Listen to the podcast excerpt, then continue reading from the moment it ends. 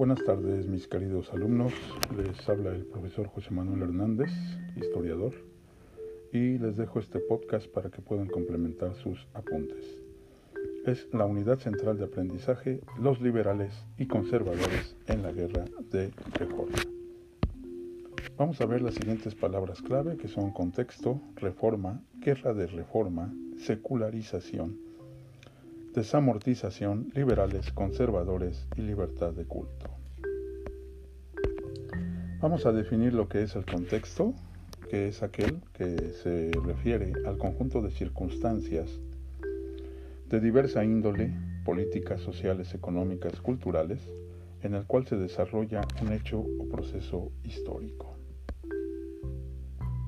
¿Qué es la reforma? Bueno, precisamente eh, la historiografía mexicana ha definido un periodo que abarca desde la Revolución de Ayutla, 1855, hasta el inicio de la Segunda Intervención Francesa, 1862, y que se caracterizó por la prevalencia de los liberales en el poder.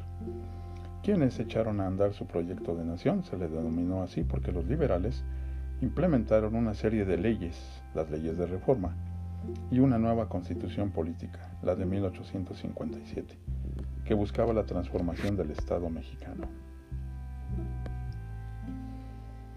Entre las principales leyes de reforma que causaron el malestar de los conservadores se encontraban la Ley Juárez de 1855, que abolió los fueros o privilegios que tenía la Iglesia y el Ejército, y la Ley Lerdo de 1856, que reglamentó la desamortización, que era el quitar las fincas urbanas y rurales que estuvieran en poder de corporaciones civiles, lo que significaba que las tierras y propiedades de comunidades indígenas y de la Iglesia debían ponerse en venta con la finalidad de crear un nuevo régimen agrícola conformado por pequeños propietarios privados.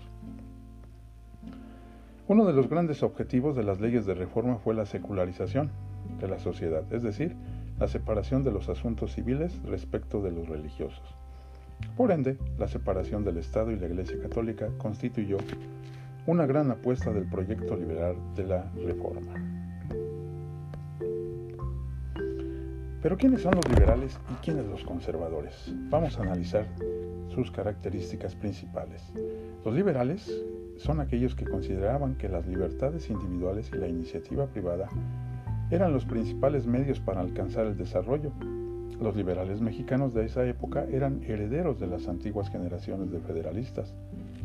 Aunque la mayoría eran criollos y mestizos de clase media, constituían un grupo heterogéneo, pues los había intelectuales, abogados, periodistas, profesores, comerciantes, rancheros y hacendados.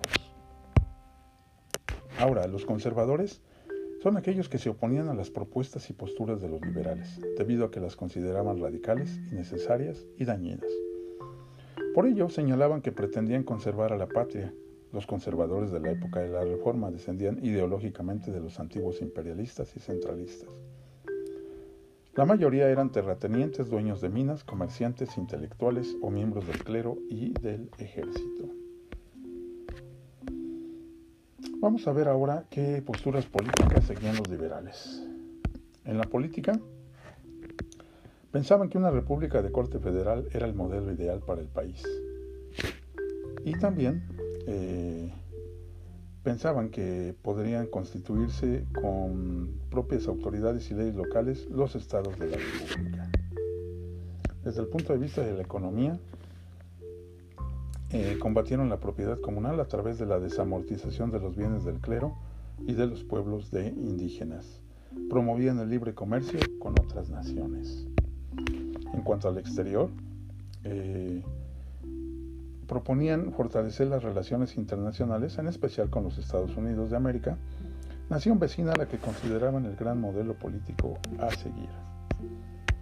Eh, defendían con firmeza la igualdad de todos ante la ley y las libertades individuales, como las de expresión, prensa, asociación política, tránsito y credo, entre otras. Creían que el ascenso social de un estrato a otro era posible a través de la iniciativa, esfuerzo y habilidades de cada individuo. Y desde el punto de vista de la religión, los liberales defendían la libertad de culto, es decir, la posibilidad de cada individuo de profesar la religión que desee. En cuanto a los conservadores, bueno, políticamente ellos eh, se oponían a la República Federal y más bien proponían una república central conformada por entidades supeditadas a las disposiciones de un poder central fuerte. En la economía deseaban conservar el régimen económico que privilegiaba terratenientes, comerciantes, dueños de minas, hacendados y a la iglesia. Pensaban además que el comercio con el exterior debía ser muy limitado con la finalidad de fortalecer los productos y mercancías nacionales.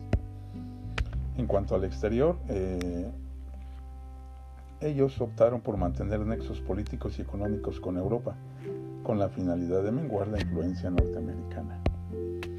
Y también en cuanto a la sociedad, defendían el orden social tradicional que beneficiaba principalmente a sus correligionarios terratenientes, clases privilegiadas, miembros del ejército y la iglesia. Creían que la adopción de libertades individuales podría derivar en libertinaje, por lo que consideraban mejor limitarlas y mantener el orden social.